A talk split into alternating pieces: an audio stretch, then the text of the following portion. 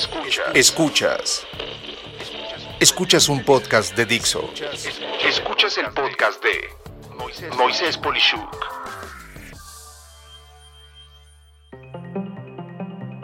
Lo que gusta y disgusta en la experiencia de compra por Internet. Estoy seguro de que para estas alturas ya hayas comprado algo en Internet, por más elemental que sea. Pudo ser un boleto de transporte, alimentos, comida rápida, cualquier otra cosa.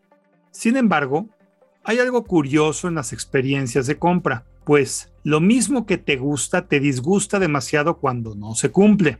Sin el afán de ser muy exhaustivo, te expongo a continuación algunos de los puntos más comunes de gusto o queja cuando no se cumplen lo que debería de hacer eh, un sitio en internet de compra y pues esto puede llegar a ser, como lo digo, objeto de ser muy apreciado u odiado.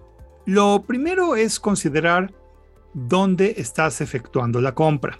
Por mucho, la gente sigue prefiriendo comprar desde una laptop o computadora, tableta, etcétera, que tenga teclado y pantalla y se pueda poner en un escritorio. En pocas palabras, estos equipos sobre el escritorio son preferidos por no tener que estar batallando con una pantallita, no poder tener varias ventanas abiertas y en general como que la forma de navegación sigue siendo más robusta a casi el cierre del año 2021 en una computadora de escritorio que el empleo de dispositivos móviles y muy en especial cuando se trata de teléfonos celulares. Ya entrados en cualquier sitio de compra, las personas disfrutamos tener una muy buena y completa descripción del producto, esta optativa pues, pero presente al nivel de profundidad que uno desee, en lo que nosotros decidamos que vamos a comprar y casi al mismo tiempo queremos poder ver lo último o más reciente que hemos consultado de forma inmediata si es que ya nos habíamos metido a ese determinado sitio. Y dado que todo el proceso es importante, es muy sugerible poner extrema atención al proceso de cierre, pues lo más común es que todo lo hermoso que había sido la experiencia de compra tiende a morirse en este punto del pago, registro de salida o en inglés conocido como el checkout. El proceso de pago y cierre de negocio debe de ser muy rápido y muy fácil, porque cuando uno ya está satisfecho, lo último que estás esperando son faltas de existencia a la mera hora del pago, que te digan que ya no lo hay, cuotas raras en el proceso de envío o a fuerzas obligarte a ver más cosas que no quieres para ver si entre comillas caes en equivocarte en una opción que no querías, pero que tendenciosamente al seleccionarla indicaba lo contrario. Todo eso no gusta.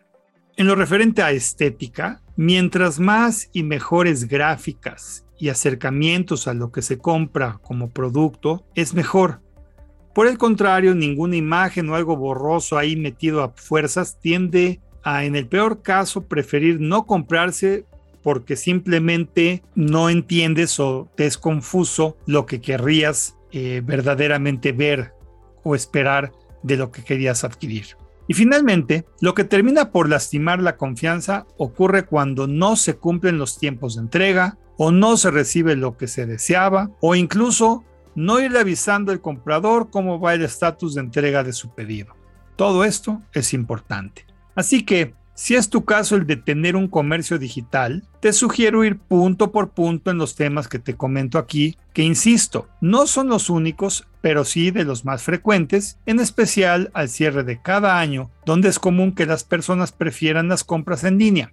Recuerda aquel famoso dicho que dice que nunca hay una segunda oportunidad para dar una primera impresión. ¿No crees? Por último, y antes de acabar este episodio, necesito ahora de tu ayuda. Me aproximo en el tema de los podcasts a casi 500 episodios. Esto sumando mi primera temporada con la cual, pues sí, ya sé, no has visto los episodios de esa primera temporada, ya estamos trabajando en ello, pero desde hace mucho he recibido siempre diversos comentarios e información de personas como tú que me están escuchando. En esta ocasión, estoy buscando hacer un episodio especial en donde si pude de alguna manera ayudarte en tu persona, en tu empresa, bueno, hasta arrancarte una sonrisa, lágrima o molestia, por favor, déjame saber tu experiencia y la forma de contactarte, pues haré un episodio especial con los que se animen a comentarme lo que les pasó. Te pido que me busques en Facebook soy Moisés Polishuk, obviamente, y mándame un mensaje comentándome tu anécdota. Por allí nos pondremos de acuerdo en los pasos a seguir posteriores y solo te pido eh, que lo hagas antes del primero de noviembre de 2021. Muchas gracias de antemano si te animas a hacerlo. Soy Moisés Polishuk y agradezco que me hayas escuchado. Hasta la próxima.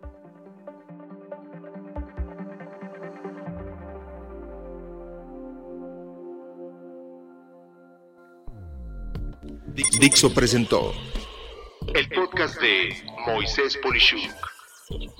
La producción de este podcast corrió a cargo de Verónica Hernández. Coordinación de producción, Verónica Hernández. Dirección General, Dani Sadia. Voz y contenido, Moisés Polishuk.